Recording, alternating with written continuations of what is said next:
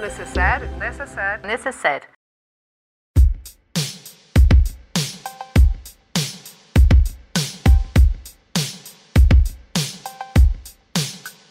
Bem-vindos ao primeiro episódio do Necessaire, o podcast da VUT que trata de assuntos necessários para o dia a dia. E hoje a gente vai falar de sororidade. O que será que é isso? Para conversar sobre esse assunto, a gente está aqui juntas, eu e minha parceira Joana Canabrava e Stephanie Ribeiro. Meninas, se apresentem, por favor. Oi, meu nome é Joana, eu sou comunicadora, influenciadora, falo sobre autoestima e muitas outras coisas do universo feminino e estou super feliz de estar aqui hoje. Eu sou a Stephanie Ribeiro, sou uma feminista negra, escrevo sobre assuntos que envolvem gênero, raça, atualidades. Também sou arquiteta urbanista. E ai meu Deus, estou super empolgada e feliz de estar aqui. A verdade é que a gente já começou a gravar esse podcast antes de gravar o podcast, porque a gente veio o carro o tempo todo falando sobre tudo. Mas é, esqueci de me apresentar. Eu sou a Vanessa Rosan, sou maquiadora e mãe da Pina, e entre outras coisas, é, tenho uma escola de maquiagem chamada Liceu de Maquiagem. Daí, sempre que eu começo um assunto, eu acho que a gente, né, no nosso, no nosso necessário, a gente tem que olhar aqui o que, que é no dicionário. Então, fui procurar, para a gente abrir esse assunto de sororidade, nesse primeiro episódio, o que é sororidade no dicionário online, que está lá. Que sororidade é um substantivo feminino, que quer dizer sentimento de irmandade, coletividade, união entre mulheres, ou conjunto de sentimentos e opiniões que as mulheres compartilham como grupo. Queria que vocês falassem um pouco, assim, de cara, o que vocês acham que é sororidade. Eu acho que, de uma forma geral, mulheres são educadas para ser competitivas com outras mulheres e amorosas e afetivas com homens, no sentido de compreender mais e ser muito mais empática com as atitudes masculinas, mesmo quando tóxicas, hoje que também é um termo que a gente usa muito, e não necessariamente a gente compreender as atitudes femininas dentro do, da série de nuances do que significa isso sendo nós humanas, tanto quanto outras pessoas. Então eu acho que a sororidade vem para mim num sentido de compreender que mulheres são pessoas e que pessoas erram, pessoas acertam, pessoas têm ego, pessoas têm problemas, pessoas falam coisas e ser mais compreensiva nesse lugar, principalmente em relação às mulheres, porque não me é ensinado culturalmente a ter essa compreensão e sim mais uma visão de competição e de anulação do outro. Tanto que é, muito criada a ideia de que a gente é, é ruim, a gente é invejosa, de que a gente é mal uma com a outra. Então eu tento refletir sobre esse lugar, assim, tentar ver mulheres num, numa perspectiva mais humana. E aí eu acho que sororidade me ajuda nesse sentido. Cara, que lindo, né? Nossa. Que aula. Fiquei até aqui pensando, nossa, você está nessa desde 2012, né? Meu processo de desconstrução é muito mais recente. Eu acho que ele começou entre 2016 e 2017, então eu sou bem mais nova nisso. E é curioso como, para mim, a sororidade veio junto com o feminismo e veio num lugar muito gostoso de não julgamento, gostoso e dolorido. Porque daí eu comecei a ver o quanto eu julgava mulheres e o quanto aquilo dizia sobre mim. Então, as minhas crenças, os meus preconceitos, as minhas limitações que eu projetava nas outras mulheres. Então, o que eu mais gostei de trazer sororidade para minha vida foi diminuir o julgamento para com as outras mulheres e trazer. Quando algo que uma mulher faz me incomoda, é eu passei a refletir sobre o que, que tem de mim ali, o que, que tem de preconceito meu ali, por que, que a liberdade dessa mulher me incomoda. E né, no meio disso tudo, eu aproveitei para fazer autoconhecimento, porque cada vez que a liberdade de uma mulher me incomoda, tem algo de meu ali. Claro, maravilhoso, gente. É, eu acho que tem várias coisas que vocês falaram aqui que a gente pode se aprofundar sim, que é, a gente falou de empatia, a gente falou de competição, né? A gente falou de criação, que as mulheres são criadas para tratar os homens de um jeito e as outras mulheres de outro. Fazendo uma pesquisa rápida, tem um portal chamado Catarinas e eles colocaram uma definição muito legal de sororidade. Colocaram que sororidade é um pacto, e eu amei essa palavra, social ético e emocional construído entre as mulheres. É, antes de tudo, saber que juntas somos mais fortes, que a capacitação só é possível se criarmos fortes alianças entre nós, tratando-nos como irmãs e não como inimigas. Como é que vocês veem isso com construção social? Acho que socialmente falando, esse é um lugar que ele é muito doloroso, pelo menos para mim, enquanto indivíduo, porque eu vejo muitas vezes como eu vou me anulando para tentar compreender pessoas que na verdade não estão se esforçando minimamente para me compreender. E aí eu também entendo que socialmente eu sou muito é, eu fui muito educada para não compreender mulheres da mesma forma que eu fui educada para compreender homens, tanto que as mulheres elas são muito mais vilãs nas novelas que a gente assiste, desde as novelas tipo mais classiconas até as mais atuais. A gente associa muito a vilania a um, também a, um, a uma lógica feminina, porque as mulheres são invejosas, porque as mulheres elas são elas aliciam, porque as mulheres enganam, porque as mulheres roubam, porque as mulheres elas planejam, mesmo quando tem um grande vilão homem, sempre tem uma grande vilã por trás, mulher, não necessariamente o contrário quando é só uma mulher, porque a mulher ela é ardilosa. E aí eu acho que socialmente falando, a gente precisa reconfigurar a nossa visão sobre mulheres. A gente precisa entender que existem mulheres que vão ter senso crítico para algumas coisas, outras que não. Existem mulheres que vão ser éticas em alguns assuntos, outras que não. A gente precisa humanizar mulheres. E aí, humanizar é diferente de romantizar mulheres, porque eu acho que quando a gente fala sobre sororidade, muitas vezes também as pessoas entendem que a gente vai ficar num grande círculo de mãos dadas e a gente vai fazer uma roda. Kumbaya. E vai. Né? Ou vamos queimar os sutiãs. É, não sei. Não é isso, vai né? flutuar no parque da nossa irmandade. E não, acho que a gente está no processo de humanização feminina, né? O que é ser uma pessoa dentro da sociedade, como é ver o outro como uma pessoa. Eu penso muito que a gente aprende é, o feminismo mentalmente, ele vem uma informação racional, ele liberta a gente racionalmente, mas as memórias que a gente carrega, elas têm de base todo todos esses limites que foram colocados na gente, todas essas crenças. O importante é que a consciência ajuda a gente a selecionar melhor o que, que a gente quer ou não alimentar dentro do nosso coração e do, da nossa mente. Mas eu acho genial o que você falou, assim. Eu percebo que as mulheres... Você falou isso dos vilões, sabe o que eu pensei?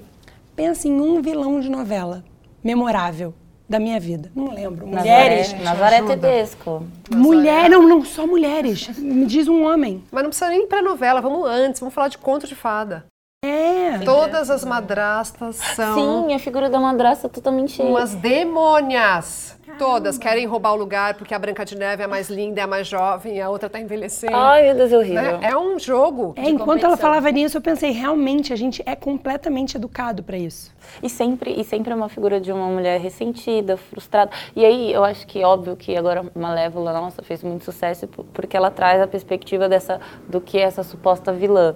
Se a gente for parar para pensar, até mesmo nas novelas, a gente nunca analisa a humanidade dessas mulheres, mesmo a Nazaré, tá? É uma figura questionável, novela novela Senhora do Destino, tá, ela roubou uma criança, mas ninguém reflete. Sobre talvez, o contexto, né? Sim, sobre a noia, da paranoia de você tem que ser mãe, você tem que ter não sei o quê, a ideia embutida na, de, de, um, de, um, de, uma figura da família, que você tem que ter um filho, você tem que ter uma família perfeita e tal, não sei o quê. Não, é só porque ela é uma mulher má. Não tem uma construção da sociedade. Agora, quando um homem erra, ah, meu Deus, tem uma sociedade. É. Ai, tem uma questão. Temos Ai, a mãe dele, a mãe filme, dele né, foi muito sim, porque ele ficou louco. A mãe dele, inclusive, a mãe dele era louca. Então, assim, agora sempre tem contexto. Sim. Agora, a nossa narrativa feminina nunca tem contexto, por isso que é muito mais fácil ser agressivo e não ser empático com mulheres. Aí eu fico refletindo muito sobre isso, eu fico tentando também contextualizar mas, claro, também entendendo os meus limites enquanto pessoa de, olha, isso aqui eu quero, isso aqui eu não quero. Essa é uma pessoa que eu respeito, mas eu não quero ela dentro da minha vida e vice-versa. Porque também eu acho que muita gente entende a sororidade dentro do feminismo como, ah, eu tenho que amar todas as mulheres sem senso crítico. Não, eu acho que a gente tem que respeitar a humanidade de todas as mulheres, compreender essa humanidade e também compreender a nossa quando a gente coloca os limites sobre quem a gente quer, quem a gente não quer e tudo bem, assim. Eu, eu acho que é um processo, né? É difícil. Você falou uma coisa muito legal que é que, que na verdade a Joana já tinha falado lá atrás, que é empatia, né? E aí a gente falou muito do social, então como a gente foi criada uhum. para ver a outra mulher como né, competição e que um grupo de mulheres juntas estão tramando alguma coisa. Então a gente falou toda essa questão social.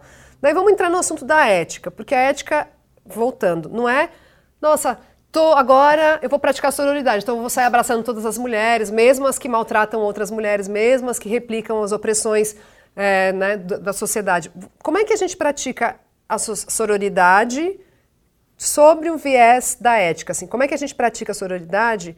mas tem o senso crítico. Como é que é isso para vocês? É, para mim, isso foi um processo, como eu falei, minha desconstrução é recente, né? E foi um processo muito curioso, porque eu comecei a achar que eu tinha que admirar todas essas mulheres. Eu comecei a ver que tinham um contextos diferentes, que tinham pessoas que iam fazer atitudes que eu ia achar boas e ruins, e que eu tinha que analisar independente, sem é, é, como humanos, assim. Eu tinha que ter um respeito por essas mulheres, mas isso não é, precisava vir com essa roda linda de amizade. Eu não vou admirar uma mulher que oprime outras mulheres, eu não consigo. E aí, sabe como é que foi que me instalou? Eu fui pesquisar o paradoxo da tolerância. E eu percebi que eu não podia, se eu fosse usar a sororidade dessa forma tão literal, o opressor vai estar tá recebendo sororidade também. Uma mulher que está oprimindo outras mulheres, a gente vai estar tá respeitando e acolhendo, eu acho que a gente vai respeitar.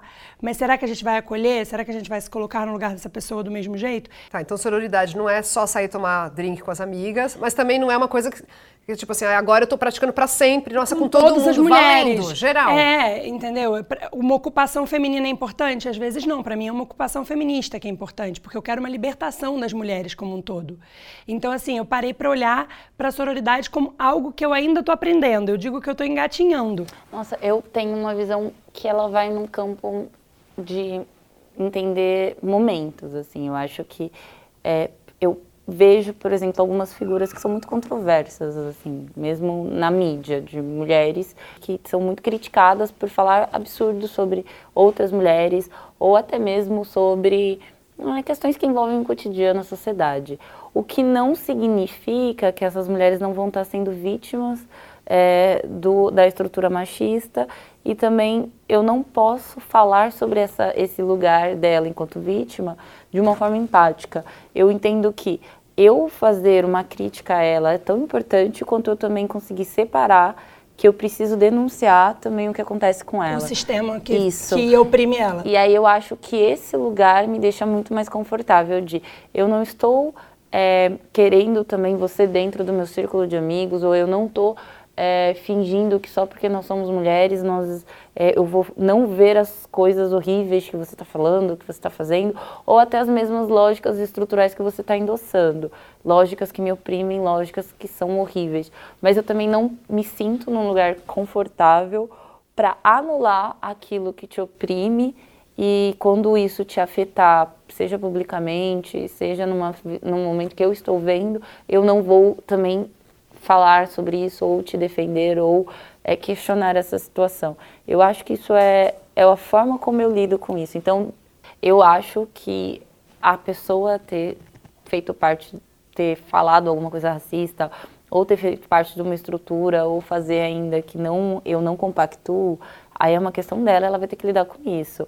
Agora, eu também não vou endossar uma lógica de estrutura machista e achar que aí é vice-versa, dane-se, e aí eu não tenho nada a ver com isso, porque essa mesma estrutura, de alguma forma, ela vai me afetar, ela está me afetando, ela está afetando todas nós. Então, eu tenho muito essa visão em que eu tento separar as coisas, e é claro que acho que é muito difícil, inclusive para as outras pessoas entenderem que quando eu estou falando do machismo que afeta uma fulana, que a gente às vezes não gosta, eu mesmo não gosto, não é porque eu estou passando a mão na cabeça dela, é porque eu estou denunciando uma estrutura. Um sistema. E aí... Tá vendo? Ela deu uma aula do meu nó é, aqui, gente. por isso que eu não estou bem resolvida com a sororidade, porque ela traz esse lugar ponderado. É porque a gente está dentro do, da sociedade, que é essa sociedade patriarcal, onde o homem é referência. E andro, androcentrista, então é um homem branco. Tem vários recortes, né? Tem o recorte do gênero, tem o recorte da raça, e aí isso vai, vai se. Vai, vão ficando camadas, assim. Aí só para trazer a história da Djamila que eu falei, ela traz num, num, post que ela, que ela colocou o seguinte, dentro de um texto gigante, mas acho que talvez valha a pena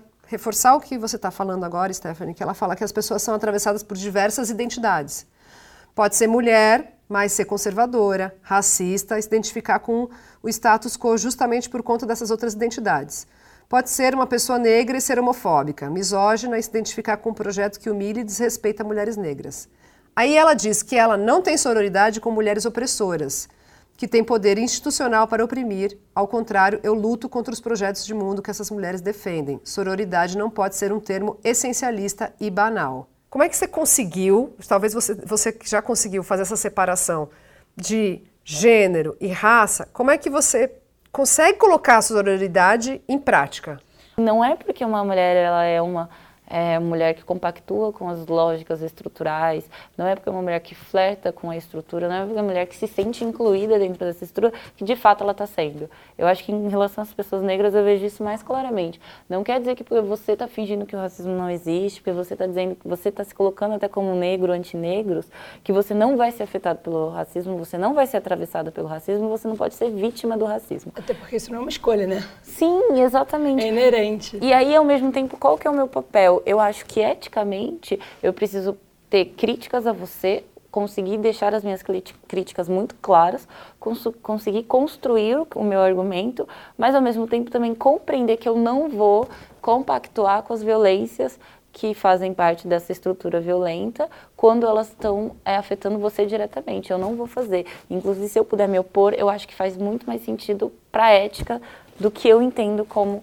sororidade, do que eu entendo como feminismo, do que eu entendo de luta antirracista. Então, nesse sentido, eu trabalho nessa clareza, assim, do tipo, olha, não é porque eu estou criticando que eu estou endossando, ou não é porque eu estou criticando e indo de acordo, é, até numa suposta defesa dessa figura, que eu estou endossando ela 100%. Acho que a gente tem que conseguir visualizar isso.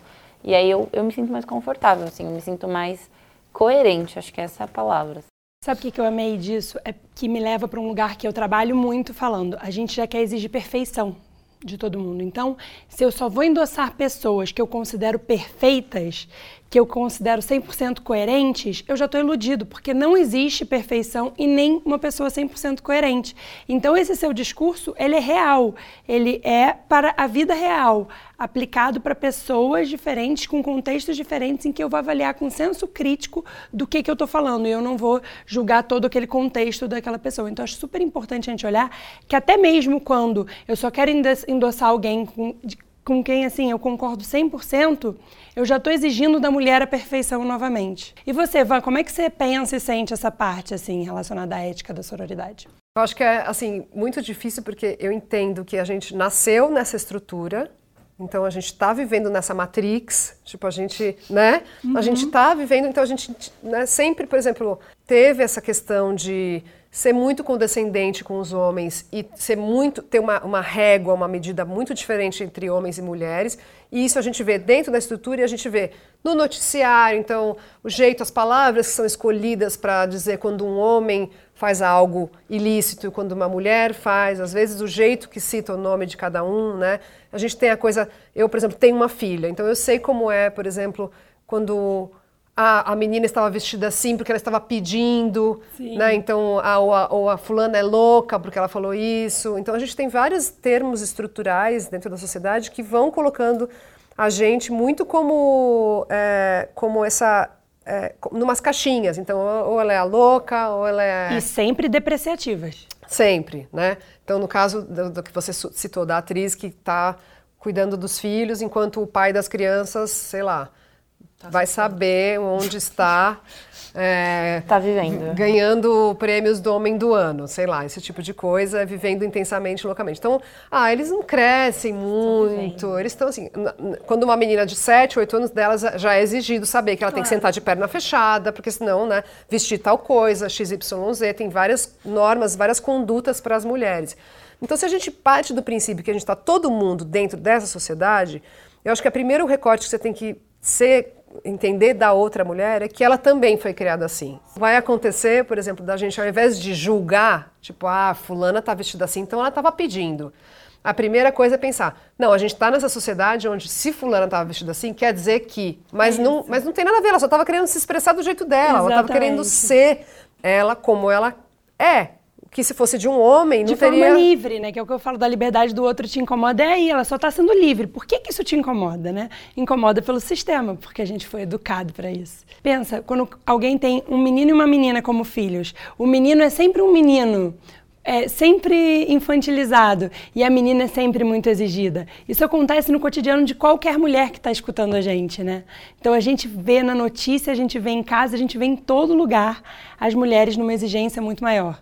Total, maravilhoso. E aí eu coloquei aqui a coisa da perfeição, que a gente, que a gente pode falar, talvez num outro capítulo do Necessaire, porque é um assunto muito exigido da mulher nessa coisa. Então você tem que ser, se você for praticar sororidade, tem que ser 100% sororidade. Se você for ser tal coisa, tem que ser 100%. A gente tem muito essa coisa de, de que é a síndrome do impostor, que a gente tem que ficar provando que a gente que é a coerente, gente é, é, tá o tempo todo com o discurso certíssimo, quando na verdade, isso também é uma opressão, né? Mas isso é um assunto para outra coisa. O assunto é muito, a gente tipo, a gente vai pausar agora para o retoque.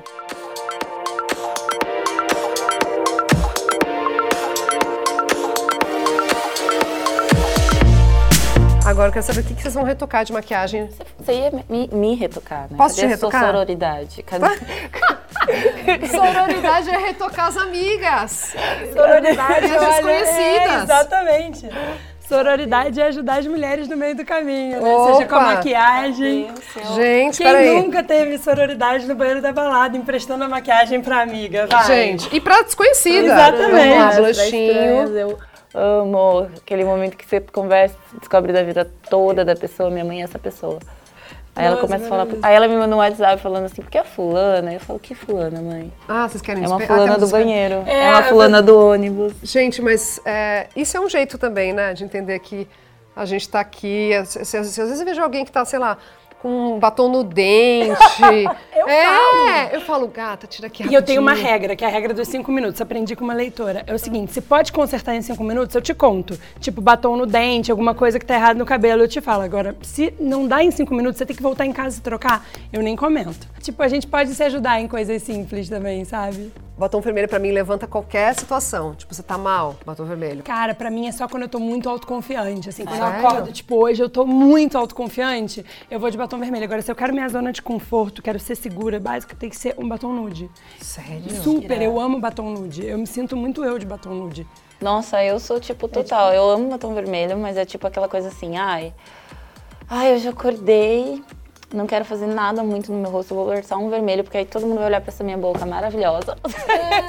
aí, pra mim, então, pra mim, batom vermelho é hoje eu vou fazer grandes coisas. Hoje eu tô muito, Sério? hoje eu tô muito dona de mim, assim, aí eu vou de batom vermelho. Mas o meu normal, assim, tipo, hoje eu tô normal, tô firme, tô segura. Você mas... não tá normal, ninguém sabe, mas ela tá com um casaquinho brilhante, pra quem tá tô, só ouvindo. mas aí pensa, eu tô só assim. Mas, meu negócio com blush é assim, eu amo blush, gente. Se eu não tiver um pouco rosadinha... Eu botei, eu botei. Eu Quer mais? Dá uma olhada. Eu fico me sentindo um pouco, eu fico me sentindo... Mais? Você quer mais ou não? Eu posso botar. Não, tá ótimo. Dá uma, tá? uma carinha de saúde, né? Eu fico me sentindo de, com cara de deprimida e eu não quero passar, tipo, fazer essa fita. Então eu não, não tô deprimida. Eu mesmo tô, que eu tiver. Mesmo que eu tiver, eu Gente, aqui. o iluminador pra mim é isso. Assim, Olha eu a perfeição, tô pra baixo, hein? eu jogo o iluminador e falo, gente, eu gasto, olha o que eu gasto de iluminador.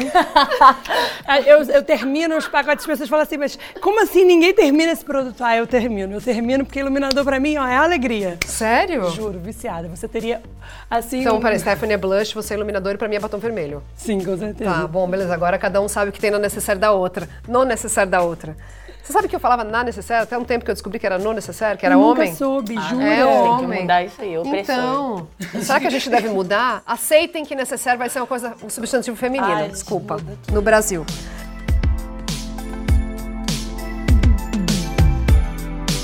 Retocamos, re reorganizamos nossa mente, nossos, nossa, nosso batom, nosso blush, nosso pó compacto. Agora a gente vai retomar o assunto, a gente vai falar de empatia, que é um assunto babado.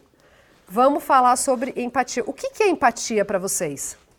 Eu acho que empatia é uma coisa difícil, mas que também entra nesse leque de palavras que ela é muito usada em determinados momentos, assim, vira uma febre. E aí tudo, ah, empatia. E aí esvazia, né, o termo. Sim. E eu acho que é difícil você ter empatia, porque no fundo você nunca vai conseguir se colocar no lugar do outro 100%. Eu acho que o que a gente consegue é ter talvez uma compreensão e talvez uma talvez um afeto em relação ao outro, ou não necessariamente. Eu acho que talvez a gente vai olhar para dentro. Eu acho que é muito isso. Como uhum. eu me sinto empática quando eu olho para dentro, reflito sobre algumas escolhas que eu fiz, reflito sobre os meus momentos e tento compreender os momentos do outro e respeitar os limites e momentos do outro. Eu não entendo empatia como me colocar no lugar do outro. Eu acho isso muito. Eu acho muito literal e também. muito impossível. Impossível. Porque nunca vou ter, e assim como vocês, não vão ter a mesma história, a mesma narrativa, as mesmas escolhas, os mesmos medos. E aí eu acho que essa questão, tudo bem. Mas acho que o limite para nós mulheres é muito importante, inclusive, para a gente entender o que, que eu quero, o que eu não quero, o que eu posso, o que eu não posso, no sentido do que eu me sinto confortável. A gente nunca fala da palavra conforto, a gente sempre se coloca numa situação de desconforto. Claro. A gente tenta aceitar tudo, inclusive no nome, na empatia, às vezes que é desconfortável pra gente. Eu não consigo ser empática com tudo, porque às vezes é desconfortável. E eu tenho que respeitar. E aí eu fico pensando muito sobre isso, de qual é o meu limite, qual é o meu limite, qual é o meu limite. Eu fico muito fazendo essa pergunta para mim mesma. E numa sociedade onde as mulheres não são educadas a dizer não, elas não Sim. são educadas a dar limite. Então, eu, como eu não digo não, eu não dou limite. Eu acho que dar limite é saber que aqui eu aceito, aqui eu não aceito. Então, eu acho muito importante. A empatia, para mim, ela tem a ver com escutar o outro, tentar não julgar o outro, mas tentar ser acolhedor, mas entender que tem coisas que não vão ser possíveis. Então, é pode contar comigo, pode contar para mim, mas eu não vou conseguir sentir o que você sente. Eu vou até uma parte do caminho com você, mas eu te dou a mão para você ir no resto. Eu não preciso estar no seu pé, mas eu posso. Não preciso vestir o seu sapato, mas eu posso respeitar você e eu posso caminhar com você, se for alguém que precisa da minha ajuda. Eu acredito que o mundo precisa de empatia, mas não num conceito literal e tampouco num conceito é, ideológico, é mais no sentido de a gente precisa de acolhimento, de amorosidade. O mesmo olhar amoroso e acolhedor que eu tento ter comigo, eu quero tentar ter com o outro. Agora, como é que eu tento ter um olhar amoroso e acolhedor com o outro se eu não olho amorosamente com acolhimento para mim? Se eu não dou o meu limite, como está falando a Stephanie. Então, eu acho que a empatia pode ser mais um termo que vai ficar banalizado, sem nenhuma força se a gente não mudar a maneira como a gente olha, como a gente julga e como a gente escuta, partindo do princípio que pessoas são diferentes, porque a gente foi educado de uma forma meio umbiguista. O mundo é igual como é comigo. Então eu já sei como é a sua narrativa ou a sua, eu já sei da sua história, porque eu projeto a minha história na sua.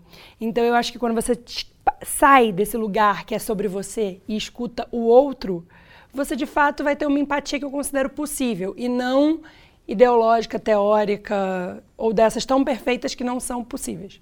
Essa história de você se colocar como centro do universo, que a gente tem isso, que é cultural, então você diz assim: ah, mas eu sou contra isso. Isso aqui não, para mim nunca. Eu acho que a empatia passa do momento em que você deixa de usar o para mim, quando talvez para o outro tenha outra medida. Né? Eu estava olhando aqui que o termo empatia vem do grego empateia, que é paixão. Eu nunca soube disso e que está mais atrelado com comunicação afetiva com a outra pessoa do que se colocar no lugar dela. Uhum. Então não é tipo, é como isso, a Stephanie falou, você falou. Eu não vou conseguir sentir exatamente o que aquela outra mulher está sentindo. Mas se eu tiver uma comunicação afetiva de entender que para mim é assim, que para ela talvez seja diferente, por conta das vivências dela, do lugar no que ela ocupa, é, do que ela fez, aí você consegue ser menos julgadora né? Que a gente tem essa questão muito, a gente falou várias vezes, falaram várias vezes dessa questão de não julgar, não julgar, como sororidade, pelo que eu entendi, está dentro desse não julgamento e da capacidade de ter uma compreensão mais afetiva. E mais ampla, né, do contexto, não isolado. A gente falou muito disso, ah, a palavra está na moda e tal. Acho que a gente também sente que as pessoas, elas querem usar determinados termos, elas querem estar em determinadas é, modinhas e elas se desconectam muito disso e não fazem uma reflexão também do que significa dizer, nossa, eu sou uma feminista, nossa, eu quero aplicar a sororidade. Eu acho que, no, às vezes, no, dependendo do, do espaço que a gente está, isso é muito bonito. Mas é tão complexo, é tão difícil, que eu acho que a gente também tem que, que entender o peso das palavras que a gente usa, sabe? O peso da, da, do que a gente está dizendo que a gente quer fazer, do que a gente vai fazer. Porque aí, de novo, volta na questão dos limites. Quais são os meus limites em relação a isso? Eu tenho tem palavras que eu, por exemplo, eu não fico usando muito o termo. Empatia não é uma palavra que eu uso muito, mas eu sinto também que eu tenho muita dificuldade, porque eu acho que, como mulher e negra, eu já me sinto muito colocada num lugar em que eu tenho que compreender tudo. E aí eu tenho muito eh, dificuldade em relação a algumas palavras, que eu me sinto muito no lugar da psicóloga do mundo, em que eu tenho que ficar tipo, ah, escutando não sei o que, não sei o que, eu vou resolver seu problema, ah, eu vou solucionar isso, não sei. Então tem palavras que quando às vezes uma pessoa vira para mim e fala assim, tem empatia sobre isso, eu já me sinto travada, porque é de novo, parece que eu estou sendo colocada num lugar desumano dessa figura da mami, né, que eu tenho que estar tá, é, ou, sei lá, alimentando o outro, né? E isso para mim é muito difícil. Como se você tivesse uma obrigação de ser compreensiva o tempo todo, quando isso não é possível. Tanto que eu acho que pedem muito mais empatia para mulheres do que para homens. Claro. Eu tenho muito essa impressão, porque a gente tem que ser colocado nesse lugar de compreensivo. E eu acho muito importante a gente ter limites para a gente cuidar da gente, porque cuidar de si mesmo é o processo de se colocar no mundo de uma forma mais livre, né? Para a gente ser quem a gente é. Você falou a questão das palavras, sabe o que eu pensei? Tem muita gente que usa essas palavras da moda para parecer o lacre pelo lacre. Sim. E aí, quando eu esvazio pra, nesse caminho, é muito perigoso, porque daqui a pouco eu só quero de novo, num novo lugar, ter palminhas, biscoitos e pertencimento, e deixo de me, me conectar com quem eu sou. E eu brinco que a gente costuma se preocupar mais com o que, que a gente parece do que com o que a gente é. E eu acho que quando a gente quer usar palavras para parecer algo, a gente está desconectado do que a gente é de verdade. Tá, vamos lá. Agora a gente precisa fazer um manual, tipo, Sororidade em prática, versão necessaire. o, que, o que é, como é que pratica isso na cabeça da gente aqui? Então, como praticar sororidade no dia a dia? Começa você, Van? Começo eu? Para mim, praticar com a sororidade no dia a dia é, um, olhar todas as mulheres que trabalham no seu entorno, que é desde a pessoa com a qual você trabalha no mesmo nível, a outra que, subordinada, que é subordinada a você e ter um tratamento igual. Por exemplo, a gente sabe que principalmente as mulheres brancas que trabalham, que, que, né, que, que, tão, é, que conquistaram lugares antes masculinos de, de, de, de destaque, de, de poder, sempre precisam desse subemprego de uma mulher negra para cuidar dos filhos, para cuidar da casa. É né? uma coisa muito estrutural isso, uma coisa da nossa sociedade. Aí você tem empatia e sororidade aqui nesse nível. Com as pessoas que estão na mesma história que você. Mas com as pessoas que estão subordinadas a você, você não pratica isso. Então, se a pessoa não conseguiu pegar o ônibus, ou a filha daquela outra mulher também está tá adoecida, ou ela precisa sair porque tem um atendimento, porque tem que passar no hospital, porque vai pegar uma fila tal. Né? Aí eu digo, se colocar no lugar é entender que aquela mulher também é uma mulher. É uma mulher. Sim, precisa sair para passar no ginecologista. Também o filho fica doente. E aí é, eu percebo que tem. Então, eu acho que o primeiro, a primeira regra da, da sororidade é não basta ser sororidade só quando é seletiva. Então, para mim, essa é a primeira regra. Depois que eu comecei a discutir feminismo, eu fui ter mais contato com mulheres feministas.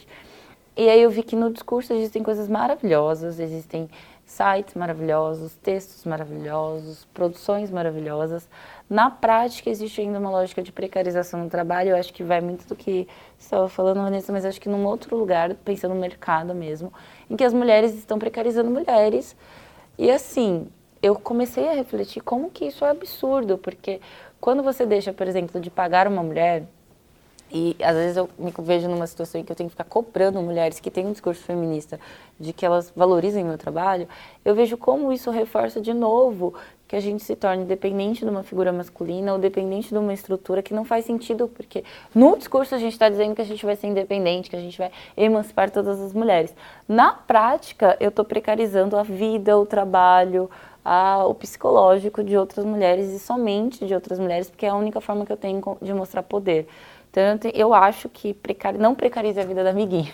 Tipo, pague bem o serviço de, não, das mulheres. Não só para né? respeite o trabalho Sim. de outra mulher, respeite. E assim, a gente está numa sociedade capitalista, é isso mesmo, a gente tem que trabalhar, a gente tem que pagar conta. Tem boletos. Pelo amor de Deus, é uma das coisas que mais me assusta no, no, na discussão feminista. Como a gente tem pessoas vendendo um discurso, mas na prática é, precarizando, precarizando, precarizando, precarizando o trabalho de outras mulheres. Isso é muito assustador. Eu vou dizer coisas simples. Para mim, é, eu passei a aplicar a sororidade em umas coisas que eu acho que são legais para o coletivo. Desde que eu comecei a estudar o feminismo, eu percebi que sempre o cara termina com uma mulher e ele conta que ela é louca. Sempre tem palavras depreciativas a mulheres o tempo todo. A mãe que não consegue dar limite no filho, que não educa a criança que chora. Então, eu desde que comecei a estudar o feminismo, eu falei, ok, eu quero ter mais respeito, acolhimento, isso, eu quero dar suporte para outras mulheres. Então, na prática, eu sempre que vejo uma mulher numa situação no metrô, no avião, no carro, na rua, que ela precisa de ajuda, eu tento ser ajuda prática. E toda vez que alguém começa a falar mal da ex, chamar de louca, ou dizer, uma mulher conta pra mim que o atual tinha uma ex maluca, eu sempre falo, gente, questione isso. Massa. Bom, a gente sabe que tem muitas outras coisas para esse manual que tem que entrar, né, aqui. Uhum. Daí eu queria falar de uma iniciativa interessantíssima que trata a sororidade na prática, que é um movimento que chama Movimento Vamos Juntas. Não sei se vocês já ouviram falar. Eu já, já ouvi. Quem fundou esse movimento é a Babi. Ela é super jovem, assim como vocês, e ela criou essa ideia de que se você está ali no ônibus e está se sentindo acuada ou com medo, né? A gente sabe que tem aquele maravilhoso meme que uma mulher olhar para trás numa rua escura, ela prefere ver um homem, o demônio ou outra mulher. Como é que ela vai ficar mais tranquila? A gente sabe que é com outra mulher, né? Então ela criou esse movimento Vamos Juntas, que é para mulheres que estão na mesma situação se apoiarem é, e poderem se ajudar num, num, sei lá, no momento que vão descer de um ônibus no ponto, é, em qualquer situação que elas sintam que, que precisam. Ela, e ela fundou, montou um aplicativo para isso, que chama Vamos Juntas. Então, acho que isso é uma coisa muito legal da sororidade na vida real. É, tem vários outros coletivos que falam de sororidade e que tem esse assunto. Eu lembro do Vamos Juntas, que é uma coisa que ficou muito marcada assim na minha cabeça. O que mais que a gente pode falar sobre esse assunto, gente? Eu tenho a rede de van, que eu acho que eles são legais porque eles fazem é, atendimento de psicanálise para mulheres com preços acessíveis. Que legal. E, e eles têm umas rodas de discussão também, que eu acho que é legal porque eu eu entendo que nós também precisamos cuidar muito também do nosso psicológico. Eu acho que isso faz é, é muito importante para nós mulheres de uma forma geral. Eu acho que é muito importante seguir mulheres que produzem conteúdos diferentes do que você está acostumada. Então, sigam mulheres negras ativistas, sigam mulheres gordas ativistas, trans. sigam mulheres trans da comunidade LGBTQIA, procure essas mulheres e preencha seu feed dessa diversidade, porque vai ser muito mais fácil não julgar quando você conhecer essas narrativas, essas histórias. Então não tenha no seu feed só um padrão de beleza ou um padrão de mulheres. Para você poder se acostumar e poder acolher e aprender com tantas diferenças de mulheres, eu diria, tenha um feed diverso e seja você autorresponsável pelo conteúdo que você consome. Maravilhoso, gente. Na verdade, a gente chegou ao fim desse podcast necessário, o primeiro de muitos. E queria agradecer essas meninas incríveis, essas mulheres maravilhosas. Nossa, Stephanie, que, que aula. Aprendi Vai, muito. Um brinde, um brinde um com brinde. água. Próximo podcast eu quero drinks. Coração, pode? Pode. Então, para a gente encerrar, só eu sei que muita gente depois escuta tudo isso, quer saber, olhar para as nossas caras, continuar seguindo a gente nas redes. Querem dar, por favor, os arrobas ou sites, fazer um momento merchan é, para falar comigo, pode entrar no arroba Papo Sobre Autoestima no Instagram e contar para mim pra Vanessa, né, o que, que vocês acharam. Exatamente. E vocês, Té, para seguir essa mulher maravilhosa, qual é a arroba? Arroba S-T-E, underline R-I-P. É Stephanie Ribeiro, mas, gente, é difícil Ela é mais, mais misteriosa. É, é, eu faço a linha, a linha difícil. Low profile. é canceriana como eu assim, e tímida. E você, Van? é arroba Vanessa Rosão, ou lá na minha escola, arroba Liceu de Maquiagem, ou nas redes sociais da VUT, arroba VUT, eu tô sempre lá, dando várias dicas de produtos e aplicações. E podem contar pra gente o que vocês acharam desse programa e dos outros que virão.